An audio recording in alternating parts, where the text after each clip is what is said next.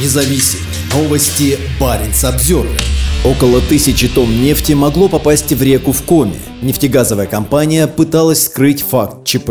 В Коме из-за прорыва трубы случился очередной нефтеразлив. Глава российского Роспотребнадзора заявила о большом ущербе экологии. В реку Колва могла попасть тысяча кубометров нефти. Об этом 3 июля сообщила глава Роспотребнадзора России Светлана Родионова. Инцидент произошел 2 июля. Труба прорвалась на промысловом трубопроводе ООО «Нобель Ойл». На кадрах с места аварии видно, что нефть выливается в огромных количествах. Компания «Нобель Ойл» информацию нам не предоставила и заявила, что у нее проходят учения. О разливе мы узнали от общественников и местного Министерства природных ресурсов, подчеркнула чиновница. Сейчас на месте аварии работают специалисты. На территории округа Усинск введен режим повышенной готовности. По данным СМИ, прокуратура и Следственный комитет проводят проверки. Это не первый случай нефтеразлива в Республике Коми за последнее время. В марте этого года экологическая авария произошла на нефтепроводе Ярига НПЗ Ухта. Площадь утечки составила 700 квадратных метров. В октябре 2022 года стало известно, что в Княжепогостском районе из нефтепровода Транснефть-Север вылилось около 100 кубометров нефти. Несколько раз за последние три года нефтепродукты попадали именно в реку Колва. Самый масштабный нефтеразлив на территории Коми случился в августе 1994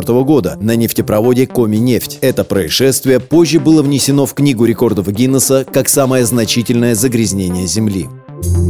Парень Самсервер